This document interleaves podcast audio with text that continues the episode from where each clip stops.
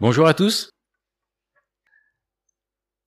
Peut-être que dans votre vie, quand vous regardez en arrière, vous constatez qu'il y a eu de nombreux mauvais choix. Une quantité de choix, plus ou moins grande, mais vous savez que vous avez été infidèle à Dieu. Que ce soit dans une, une relation qui n'avait pas lieu d'être, que ce soit un péché commis à répétition, un manque d'intégrité dans une situation euh, professionnelle ou, euh, euh, relationnelle, un refus flagrant d'obéir à la parole de Dieu, d'obéir à Dieu. On le sait, Dieu nous a montré les choses, c'est écrit noir sur blanc, nous le savons, mais nous nous détournons de sa parole. Bref, moi, personnellement, il y a une quantité de choses dans ma vie, quand je regarde derrière, euh, où j'aimerais pouvoir remonter le temps et, euh, et faire un autre choix que celui que j'ai fait. Et quand je regarde aussi le futur, j'ai envie de faire les bons choix plus tard. Dès demain, dès cet après-midi, je vais me retrouver très très souvent en situation de faire des choix. Je ne parle pas du choix de d'avoir mis un polio euh, rouge ou gris ou euh, rouge et gris. Euh, ça, je pense que Dieu me laisse la responsabilité et ça lui est égal. Mais bien sûr, je parle de choix éthiques, de choix moraux. Choisir d'obéir à Dieu, à sa volonté ou pas. Le choix, on dit que c'est une question de pouvoir, car si je peux choisir, c'est que j'ai le pouvoir de choisir telle ou telle chose. Donc le choix est ma responsabilité. Dès lors, comment faire des choix qui sont les bons? Il y a un dicton connu qui dit que nos choix sont plus nous que nous. Vous comprenez? Nos choix sont plus nous que nous. C'est-à-dire, en, d'autres termes, que nos choix euh, aident vraiment à voir qui on est. La façon dont on va choisir les choses montre ce qu'il y a dans notre cœur. Moïse, l'auteur euh, du Pentateuch, aussi les cinq premiers livres de la Bible, euh, présente l'histoire des patriarches, Abraham, Isaac et Jacob, ses douze fils, puis la création du peuple d'Israël. Et tout au long de cette histoire, Moïse, j'ai remarqué ça, parle de tranches de vie où les personnages ont été face à des choix. Et on voit dans la vie d'Abraham, dans celle de, des, et des autres derrière, à chaque fois une situation où ils avaient un choix à faire. Et dans un de ces derniers discours, dans le Deutéronome, si vous regardez, euh, peut-être pas la peine de, de, de le prendre, ou si allez-y si vous voulez, euh, Deutéronome chapitre 30, un de ces derniers discours, dans son testament, on peut dire ça, voici ce que dit Moïse au peuple. Euh, Deutéronome 30, verset 19. J'en prends aujourd'hui à témoin contre vous le ciel et la terre. J'ai mis devant toi la vie et la mort, la bénédiction et la malédiction. Choisis, choisis la vie, afin que tu vives, toi et ta postérité. Fais le choix. Il y a devant toi deux voies, deux chemins à suivre celui de l'obéissance, de la fidélité et celui de l'indépendance. À toi de choisir. Dieu te met devant un choix. Le choix est ma responsabilité. Je pense que Moïse voulait démontrer, et c'est ce que reprend aussi notamment euh, Jacques, que nos, voulait démontrer que notre foi se manifeste dans nos choix. Notre foi se manifeste dans nos choix, c'est-à-dire que euh, euh, la façon dont nous allons choisir va montrer l'état de notre cœur. Nous sommes tous concernés par le choix, nous en faisons tous quotidiennement, et je voudrais que pour illustrer euh, ça, cette proposition que notre notre foi se manifeste dans nos choix, je vous, propose de prendre toujours dans, enfin nous allons dans la Genèse, nous allons prendre un élément de la vie d'Abraham en Genèse 13. Nous allons lire à partir du verset 5. Alors dans le texte, c'est écrit Abraham. Dieu n'a pas encore rebaptisé Abraham, Abra, non Abraham, Abraham, d'accord? Mais vous voyez, pour moi c'est difficile, donc je vais dire Abraham tout le long. Hein, je vais pas l'appeler Abraham. Hein, c'est comme l'histoire de Paul et Saul, on s'en sort plus. Donc, euh, chapitre 13, verset 5. Lot, qui voyageait avec Abraham, avait aussi des brebis, des bœufs et des tentes, et la contrée était insuffisante pour qu'ils demeurent ensemble, car leurs biens étaient si considérables qu'ils ne pouvaient demeurer ensemble. Il y eut quelques, il y eut querelle entre les bergers des troupeaux d'Abraham et de, et de ceux euh, des troupeaux de Lot. Les Cananéens et les Phérésiens habitaient alors dans le pays. Abraham dit à Lot, qu'il n'y ait point, je te prie, de dispute entre moi et toi, ni entre mes bergers et tes bergers, car nous sommes frères. Tout le pays n'est-il pas devant toi? Sépare-toi donc de moi, si tu vas à gauche, j'irai à droite, et si tu vas à droite, j'irai à gauche. Lot leva les yeux et vit toute la plaine du Jourdain qui était entièrement arrosée. Avant que l'Éternel ait détruit Sodome et Gomorre, c'était jusqu'à Tsoar comme un jardin de l'Éternel, comme le pays de l'Égypte. Lot choisit pour lui toute la plaine du Jourdain et il s'avança vers l'Orient. C'est ainsi qu'ils se séparèrent l'un de l'autre. Abraham habita dans le pays de Canaan et Lot habita dans les villes de la plaine et dressa ses tentes jusqu'à Sodome. Les gens de Sodome étaient méchants et de grands pécheurs contre l'Éternel. Je vous propose que nous regardions ensemble quelles ont été les motivations de Lot et d'Abraham dans leur choix et comment leur choix atteste de leur foi. Avant de, commencer tout de suite à, détailler ça, il faut replacer, je pense, le texte dans, son contexte. Euh, au chapitre 12 commence l'histoire d'Abraham. Abraham a été appelé par Dieu, c'était un homme riche qui avait beaucoup de biens, qui habitait dans une ville, une cité euh, merveilleuse apparemment, euh, qui prospérait, et Dieu l'a appelé et lui a dit, quitte tout, pars, et je te bénirai. Je te donnerai une descendance, et de toi sortira un peuple qui sera une bénédiction pour toute la terre. Alors Abraham est parti, et Lot a choisi, enfin, ou pas, le texte dit pas grand chose, on va un petit peu voir ça ensemble, mais Lot en tout cas part avec Abraham, et donc il faut s'imaginer une, foule, véritablement, c'était des caravanes, des caravanes de troupeaux, de, de, de d'esclaves, de, la famille, les enfants qui étaient là, de bergers, et et qui partent. Et donc, Abraham et Lot vont jusqu'à un endroit nommé Sichem. Euh, là, à Sichem, Dieu se manifeste de nouveau à Abraham, toujours au, chapitre 12, verset 7. L'Éternel apparut à Abraham et dit, Je donnerai ce pays à ta postérité. Et Abraham bâtit là un autel à l'Éternel qui lui était apparu. Sichem est tout au nord de la terre promise le, territoire d'Israël.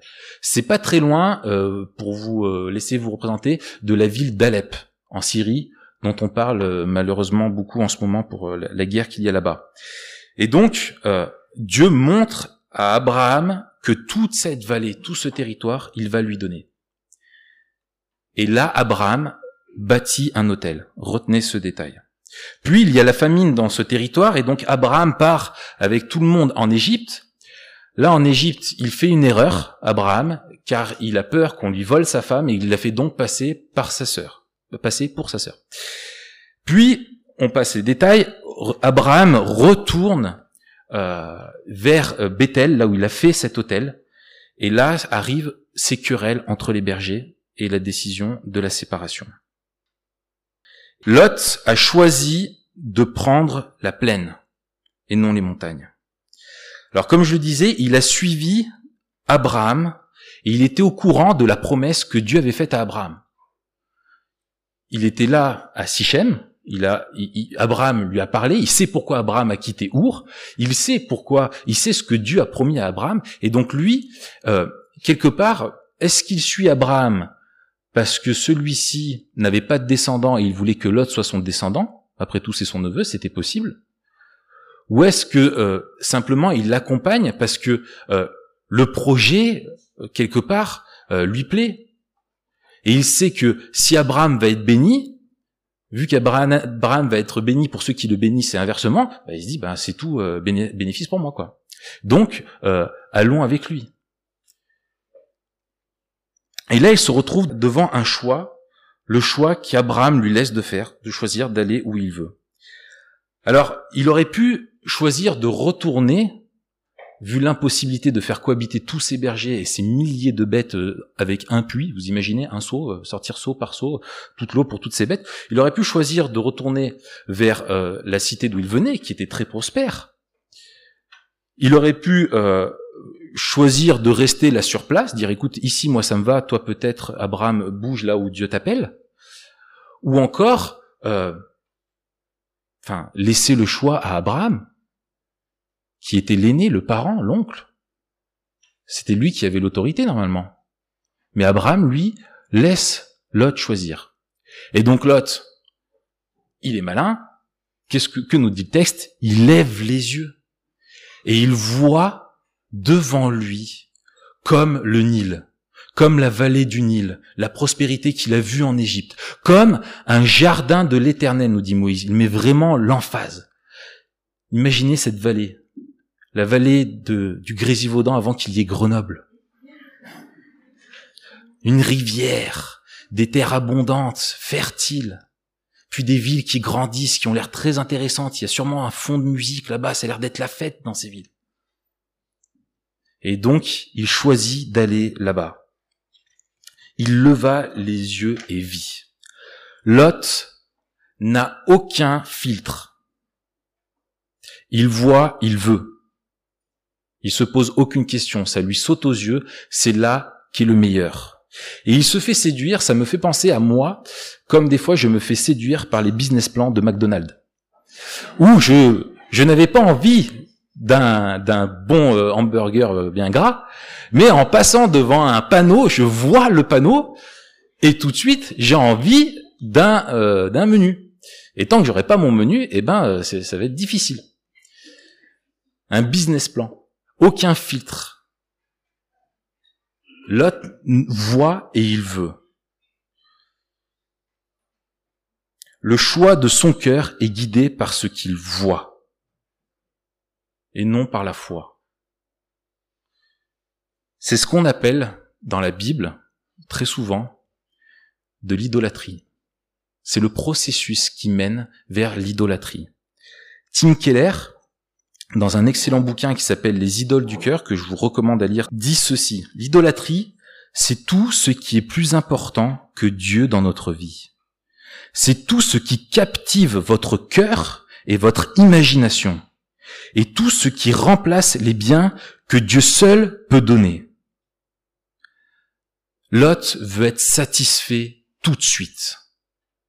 Il en a marre d'attendre cette terre promise. Il a vécu la sécheresse avec Abraham. Il a connu aussi en Égypte l'abondance. Il voit là de l'abondance. Il la veut tout de suite.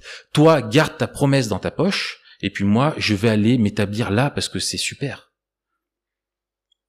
Il préfère l'imitation la poudre aux yeux que la promesse. Nous savons que Satan est le tentateur, c'est son nom aussi, et qu'il utilise particulièrement ce qui nous frappe les yeux pour nous tenter, la convoitise. Et son business à lui, si je peux l'appeler comme ça, c'est de faire une contrefaçon. Juste modifier un petit peu légèrement, détourner un tout petit peu de la volonté de Dieu, proposer quelque chose qui a l'air aussi super, pas foncièrement mauvais, une belle vallée comme celle-là, ça a l'air d'être bien, pour nous détourner de Dieu et nous mener vers l'idolâtrie. Il veut nous faire croire que notre, qu'un substitut nous contentera. Ève s'est fait séduire par Satan par la vue. Il lui a fait voir le prix. Il lui a fait voir. Jésus a été exposé à, Satan a choisi la même stratégie envers Jésus. Il lui a montré des royaumes, soi-disant à lui. Tout ça, tu vois tout ça, moi je peux te le donner. Quelle blague. Il séduit par ce qu'il voit, ce qu'on peut convoiter. Et C.S. Lewis dit que le, problème de l'idolâtrie, la façon dont notre cœur devient une machine à, à idolâtrie, c'est qu'on se satisfait beaucoup trop facilement des choses. Souvent, on a l'impression, quand on lit de façon euh, superficielle tel ou tel récit, que euh, l'idolâtrie a été conduite parce que euh, euh, ils étaient insatisfaits de Dieu. En réalité, l'idolâtrie, c'est quand on, on se satisfait de moins que Dieu. Nous nous contentons de demi-mesures de bonheur, disait C.S. Lewis. Nous sommes trop facilement satisfaits. Il donnait cette image que j'ai peut-être déjà dit, je, je doutais, j'ai pas regardé dans mes notes, mais il dit que nous sommes comme des enfants qui seraient prêts à jouer dans une flaque de boue plutôt que d'aller se jeter dans la mer qui est juste à côté. Et nous nous satisfaisons de la boue au lieu de plonger dans l'océan. Le choix de Lot a reposé sur ce qu'il a vu uniquement, sur la convoitise, l'ambition de faire prospérer ses biens et de s'établir et de profiter de tout ce qui lui était offert là directement, plutôt que de suivre Abraham qui avait la promesse de Dieu. Nos cœurs ont tendance à prendre les bonnes choses et à les transformer en idoles. Et Lot s'en est fabriqué une. Et on voit que ce choix, au début, il va dans la plaine, et puis là, on voit déjà que il s'approche proche, il s'approche petit à petit de la ville de Sodome, jusqu'à finir comme un des anciens de la ville de Sodome. C'est comme s'il était au conseil municipal, si vous voulez, de la ville de Sodome. Et on voit toutes les conséquences qu'il y aura dans sa vie. D'abord, otage dans une guerre, puis il est prêt à livrer ses filles pour être violé par des hommes. Puis sa femme meurt. Et puis ses deux filles couchent avec lui alors qu'il est ivre. Et c'est de là que ça crée les Ammonites et les Moabites. Une succession de mauvais choix, un choix qui a conduit vers un mauvais choix où petit à petit il s'est éloigné et il s'est rapproché de cette ville qui était le symbole vraiment de la rébellion contre Dieu. Et il le savait. Il a fait un choix. Comment nous choisissons? Qu'est-ce que reflètent nos choix? Maintenant, je, voudrais qu'on passe un petit peu de temps sur, sur Abraham et voir, se poser déjà la question dans son attitude, pourquoi, alors qu'il est le parent, qui c'était lui l'autorité, pourquoi laisse-t-il le choix à Lot? Il était le plus vieux, il était l'oncle, c'était lui qui aurait dû choisir et demander à Lot de partir. D'autant plus que vu la situation, des montagnes arides et une belle vallée, si tu laisses la choix à l'autre, tu sais qu'il va prendre le meilleur. Hein? Euh, C'est logique, on est tous comme ça. Abraham le sait, mais délibérément, il laisse le choix à Lot. Pourquoi? Parce que Abraham a une promesse.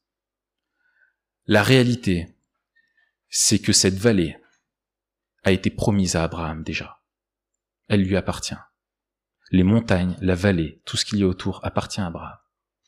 Dieu lui a promis qu'il allait lui donner. En choisissant de laisser Lot choisir, Abraham s'en remet à la promesse de Dieu, à la souveraineté de Dieu. Il sait qu'il est entre ses mains. Lot peut choisir. Moi, je sais que Dieu a quelque chose pour moi.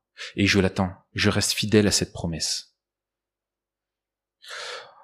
Abraham n'avait pas à s'acquérir un territoire, c'est Dieu qui allait le lui donner. L'appel de Dieu l'a contraint à tout abandonner pour que Dieu lui donne tout, plus tard, mais selon sa volonté, et qu'il devienne une bénédiction. Et en lisant ce texte, étant moi-même dans une situation de transition avec euh, d'un ministère qui, arrive et, de grands défis, je me suis posé cette question sur la, manière dont je m'appropriais les promesses de Dieu. Est-ce que je considérais que son appel était irrévocable, véritablement ou pas? Comment nous approprions-nous les promesses de Dieu? Est-ce qu'en tant que bons piétistes orthodoxes, euh, nous croyons dans notre confession de foi personnelle dans nos déclarations, oui, je crois aux promesses de Dieu, je sais que Dieu est fidèle, oui, nous le croyons, Mais est-ce que véritablement, dans notre quotidien, dans les choix que nous faisons, nous comptons sur la fidélité de Dieu?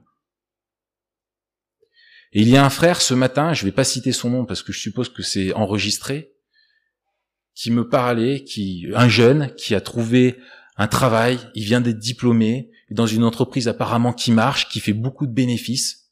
On connaît la situation actuelle, tellement difficile de trouver un boulot, mais il s'est rendu compte que ses patrons passaient leur temps à escroquer les gens. Et il a décidé de ne pas cautionner ça et il a démissionné. Alors qu'en restant là, sûrement, en suivant ce que faisaient ces gens, il aurait pu prospérer aussi. Mais il a voulu avant tout honorer Dieu. Et moi, je te le dis, mon frère, Dieu va t'honorer par ce choix. Parce que Dieu est fidèle. Il promet. Et la crise ne doit pas te laisser rester dans ce travail où on demande d'être malhonnête. Je vous propose de prendre Hébreu maintenant, qui nous apporte un, détail qui est magnifique, l'épître aux Hébreux, à partir du, du chapitre 11. Hébreu chapitre 11, versets 8 à 10. C'est par la foi qu'Abraham, lors de sa vocation, obéit et partit pour un lieu qu'il devait recevoir en héritage et qu'il partit sans savoir où il allait. C'est par la foi qu'il vint s'établir dans la terre promise comme dans une terre étrangère, habitant sous des tentes, ainsi qu'Isaac et Jacob, les cohéritiers de la même promesse. Car, car, il attendait la cité qui a de solides fondements, celle dont Dieu est l'architecte et le constructeur. Abraham ne voulait pas d'une ville qui était déjà construite, qui était corrompue. Il attendait la cité que Dieu allait construire. Abraham a choisi de laisser à Dieu la place de l'architecte de sa vie, du constructeur. Si l'Éternel ne bâtit la maison, ceux qui la bâtissent travaillent en vain. Nous le savons. En vain. L'idolâtrie, le choix de se détourner de Dieu, nous conduit vers rien. C'est de la poudre aux yeux. Et tôt ou tard, on s'en rend compte. Nous n'avons pas la télé, mais récemment, euh, enfin là chez les Miron il y a et donc il y a les JO. Donc je, profite un petit peu de, ça. Ils sont en vacances, donc moi je squatte un peu les JO. Et euh, en zappant, on tombe sur des émissions euh, où euh, des chaînes exploitent des gens qui sont complètement paumés dans leur euh, dans la construction de leur identité, qui ne savent plus qui ils sont, qui sont en détresse et qui font des choix qui sont complètement fous. Et la caméra est là pour nous montrer ces gens et pour nous donner envie de nous moquer d'eux. Ces gens qui poursuivent des rêves de célébrité alors qu'ils chantent faux. Des gens qui veulent être mannequins alors que, bah, enfin, voilà, c'est, difficile. Qui poursuivent des, des idoles. Et, mais on a envie de rigoler parce que c'est risible. Mais ces gens sont piégés par un mythe. Ils sont emprisonnés, ils sont esclaves de ce qu'ils souhaitent réaliser, de leurs idoles. Ils auraient tellement besoin de connaître les promesses de Dieu.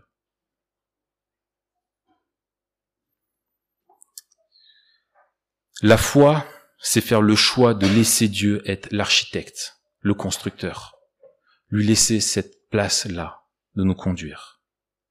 Et voyons maintenant la réponse de Dieu. Dans les versets qui suivent, Genèse chapitre 13 toujours, à partir du verset 14, L'Éternel dit à Abraham, après que Lot se fut séparé de lui, lève les yeux Lot a levé les yeux lui-même. Et là, c'est Dieu qui dit à Abraham, maintenant toi lève les yeux. Et du lieu où tu es, regarde vers le nord, vers le midi, vers l'Orient et l'Occident, car tout le pays que tu peux voir, je te le donnerai à toi et à ta postérité pour toujours. Je rendrai ta postérité comme la poussière de la terre, en sorte que si quelqu'un peut compter la poussière de la terre, ta postérité sera aussi comptée. Lève-toi et parcours le pays dans sa longueur et dans sa largeur, car je te le donnerai. Abraham leva ses tentes et vint habiter parmi les chaînes de Mamré. qui sont près d'Hébron, et il bâtit un autel à l'Éternel. Lève les yeux. Lot a vu ce que le monde propose, Abraham lui voit ce que Dieu lui propose. Lot avait un regard horizontal, Abraham, lui, a regardé à Dieu avant tout, à la promesse que lui a fait Dieu. Et c'est Dieu qui lui montre. Vous imaginez, il y a des villes, il y a tout plein de choses des gens, et Dieu dit, tout ça, moi, je vais faire le ménage, je vais te le donner. Lot a vu une terre fertile, Moïse lui voit une terre qui lui est promise. C'est là toute la différence. Et c'est en faisant le choix de laisser à Dieu de laisser Dieu être l'architecte que Dieu lui montre. Dieu demande avant tout et confiance et foi, et après moi je te montrerai. Je te montrerai ce que je veux te donner. Et maintenant, Dieu l'invite à faire quoi? À se lever et à parcourir, à faire de la randonnée dans tout ce que Dieu veut lui donner. Parcours toutes ces choses-là.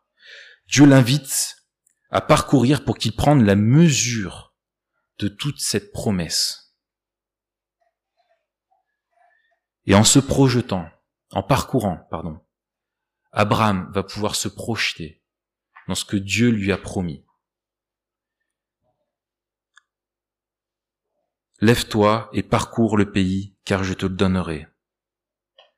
Abraham parcourt le pays et sait que Dieu va lui donner. Et il doit s'imaginer Dieu qui va lui donner, faire de lui une descendance. Il ne sait rien, il ne sait pas comment Dieu va s'y prendre.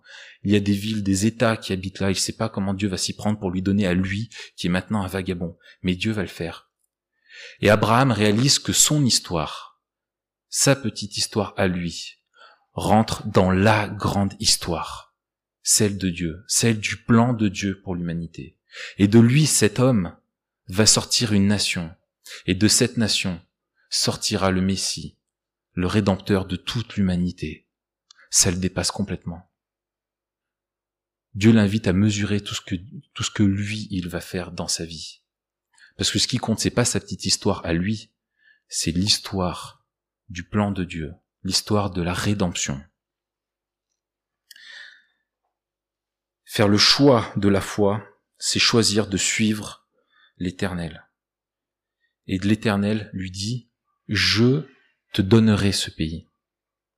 Faire le choix de la foi, c'est faire le choix de la grâce, de vivre de la grâce de Dieu. Parce que ce pays, il l'a pas mérité. Comme je vous l'ai dit, en plus, il revient, il sort d'un échec. Ou en Égypte, il n'a pas fait assez confiance à Dieu, il a voulu résoudre lui-même le problème. Il a fait une erreur. Il ne mérite pas d'avoir cette terre promise.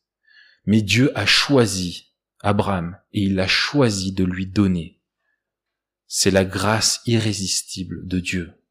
Il lui donne, il lui fait cette grâce. Et vivre dans la foi, faire le choix de rester fidèle à Dieu, c'est le résultat, c'est de choisir de vivre de sa grâce. Quelles applications maintenant pour nous de ce texte? Comment faire les bons choix? On voit dans Genèse 12, la Genèse 13, la première fois quand Dieu, enfin, quand Dieu dit à Abraham part, bon, il part. Puis quand Dieu lui montre à Sichem ce qu'il va lui donner, Abraham, qu'est-ce qu'il fait? Il bâtit un hôtel pour se remémorer. Ici, Dieu m'a parlé. Et quand il part en Égypte, quand il revient d'Égypte, il se retrouve encore à cet endroit et il se rappelle ce que Dieu lui avait dit. Mince, j'ai raté, mais Dieu lui m'a promis cette terre promise. Il m'a promis ça, il va me le donner. Et là, il y a la querelle entre les bergers. Et du coup, il dit, Dieu m'a promis ce pays. Lot, je te laisse choisir. Moi, j'ai une promesse. Et quand Dieu lui reparle, lui confirme ça, regarde encore, parcours, tout ça, je vais te le donner. Que fait Abraham? Il bâtit là un hôtel. Abraham, il en a construit un paquet d'hôtels. Et vraiment un paquet. Isaac, pareil. Jacob, pareil. Le peuple après, pareil. Pourquoi C'était des hôtels pour se remémorer? Parce qu'en repassant devant ces hôtels, ils se rappelaient que là, Dieu leur avait parlé. Qu'est-ce que Dieu nous a laissé à nous pour nous remémorer ses promesses? La parole. C'est notre hôtel. C'est un hôtel portable. On vit d'une autre époque. Hein. On a cette parole, ce témoignage des promesses de Dieu.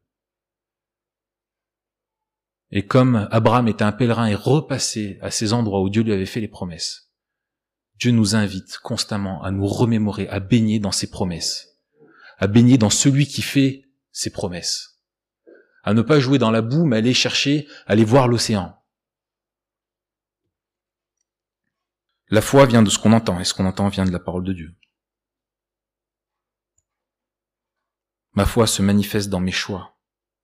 Donc mes choix doivent être en accord avec la parole de Dieu. Il y a quelque temps, j'ai été appelé par euh, quelqu'un, un gars qui, avait fait euh, de, nombreux mauvais choix et qui s'était retrouvé dans une situation euh, assez périlleuse. Et il vient me voir et, il me partage tout ça et il me demande de, de prier avec lui. Il me dit qu'il se repent, qu'il veut se détourner de ça. Et il me demandait, moi, mon avis. Je lui dis, bah écoute, Dieu te pardonne si tu te repens, grâce à Jésus-Christ. Mais maintenant, tu dois faire un choix. C'est choisir de le suivre fidèlement. Produisez du fruit digne de repentance. Ben c'est ça, c'est maintenant faire le choix de suivre l'éternel. Laisse-le être l'architecte. Oui, oui, oui, oui, oui, oui, oui. Et puis la prière était belle. Il y a eu des larmes. On s'est mis à genoux ensemble. Mais derrière, il a continué pareil. Et sa vie s'empire. Il était appelé par Dieu s'il se détourne à faire un choix. Mais lui, il a choisi de faire comme l'autre, toujours s'éloigner un petit peu plus. Nous devons cultiver une vision théocentrique de notre vie, c'est-à-dire remettre Dieu au centre de notre vie. Réaliser que nous, en étant sauvés, nous sommes l'accomplissement de Genèse 13. Nous sommes cette postérité que Dieu avait promis à Abraham. Nous la voyons. Notre vie l'atteste. L'œuvre de la croix l'atteste. Et notre histoire est dans la grande histoire. L'histoire de la rédemption. Et Dieu nous invite à rentrer dans cette histoire. Et à voir nos vies comme pas étant une vie, moi, mon choix aujourd'hui, euh, de ma petite vie, qu'est-ce que je dois faire euh, euh, de, de, tout ce temps que j'ai là, oh, telle vallée est belle, j'irais bien m'installer là-bas. Non. Dieu nous appelle à suivre son histoire à lui. Il nous a sauvés pour le servir. C'est un Dieu qui est en mission, un Dieu qui est le rédempteur. Et nous sommes son peuple ici-bas sur terre. Il nous appelle à remplir euh, le rôle qu'il nous a donné pleinement. Notre vie est un appel à cela aujourd'hui. Parfois, nous sommes admiratifs, je sais pas vous, quand on lit le fil rouge de, de, de excusez-moi, j'ai un trou. Comment s'appelle? Porte ouverte. Euh, quand on voit ces chrétiens qui ont qui face à la persécution ont fait le choix de l'intégrité. Ils n'ont pas renié Christ. Et quand on voit Abraham être prêt à aller sacrifier Isaac, on se dit mais quelle foi Comment a-t-il pu dire oui à ce moment-là? Mais je suis persuadé que si Abraham a pu dire oui à Dieu quand il lui a demandé de sacrifier Isaac, c'est parce qu'il avait appris à dire oui avant pour des petites choses. Et Dieu nous appelle à dire oui. Je veux t'obéir. Dans les petites choses. Et si nous ne prenons pas l'habitude d'être fidèles à Dieu dans les petites choses, comment, lors de situations euh, avec des, enjeux beaucoup plus grands, pourrons, pourrons-nous dire oui?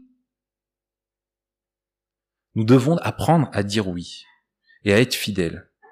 Et je voudrais conclure en lisant euh, le verset de euh, le verset 10 du chapitre 2 de l'épître aux, aux Éphésiens.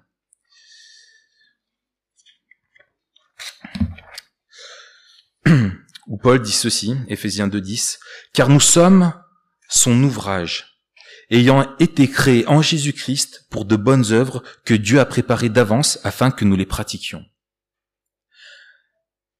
La grâce, grâce à la croix, grâce à la croix, Dieu nous lave de nos mauvais choix passés. On s'est tous comportés comme Lot, à des moments. Abraham aussi d'ailleurs. Il a fait des mauvais choix. Mais à la croix, Dieu nous lave de ces mauvais choix passés et nous propose de décider de le suivre. Et c'est pas un appel le jour de notre conversion, de notre début de notre marche, mais c'est un appel qui est constant. Un appel constant de chaque jour où Dieu nous appelle à le suivre. Et peut-être que dans votre vie, vous avez beaucoup de mauvais choix derrière vous. Vous avez l'impression de traîner beaucoup de casseroles.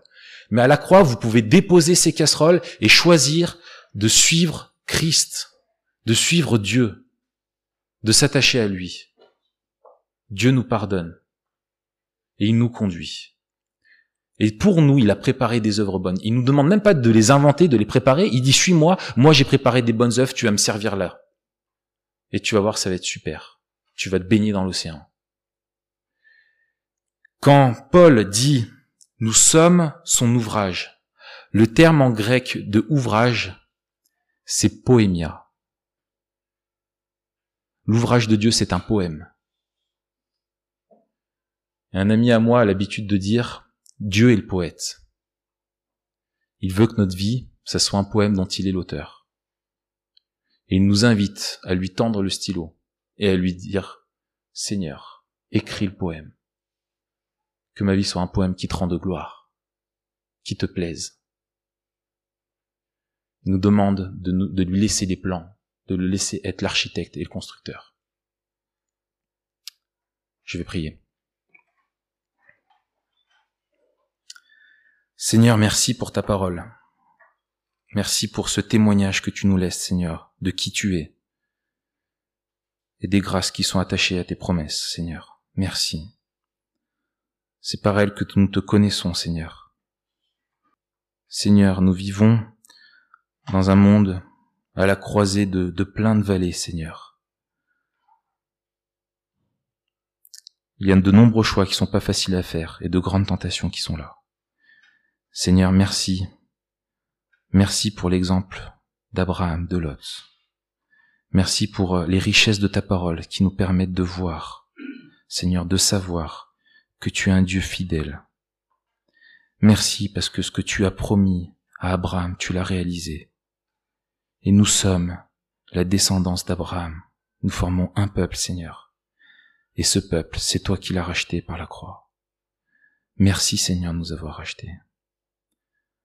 Et Seigneur, tu connais notre vie. Tu nous accordes un plein pardon pour le passé une solution pour aujourd'hui, une espérance pour demain, Seigneur. Nous te remercions pour ça, et je te prie que tu nous conduis, Seigneur, tous, devant toi, pour que tu nous montres, Seigneur, où sont les mauvais choix, où sont les infidélités. Quand est-ce que nous sommes en train de nous créer des idoles, Seigneur? Et que tu nous pardonnes, Seigneur, que tu nous conduises vers la repentance. C'est toi le chemin, Seigneur et que nous puissions te suivre.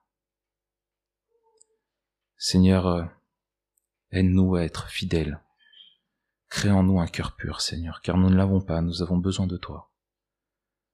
Seigneur, tu nous as sauvés, tu as préparé pour nous de bonnes œuvres, et nous voulons nous réjouir, Seigneur, qu'en te suivant, en t'étant fidèles, nous allons connaître des choses extraordinaires, une grande aventure, où tu ne nous promets pas, Seigneur, la richesse, tu ne nous promets pas forcément la santé, mais tu nous proposes des œuvres bonnes, Seigneur, que toi tu as préparées. Des œuvres qui rentrent dans la grande histoire, ton plan, Seigneur. Quel bonheur de pouvoir participer à l'œuvre que tu fais sur cette terre. Merci, Seigneur, de nous prendre comme tes coéquipiers, Seigneur. On ne le mérite pas, on en est indigne.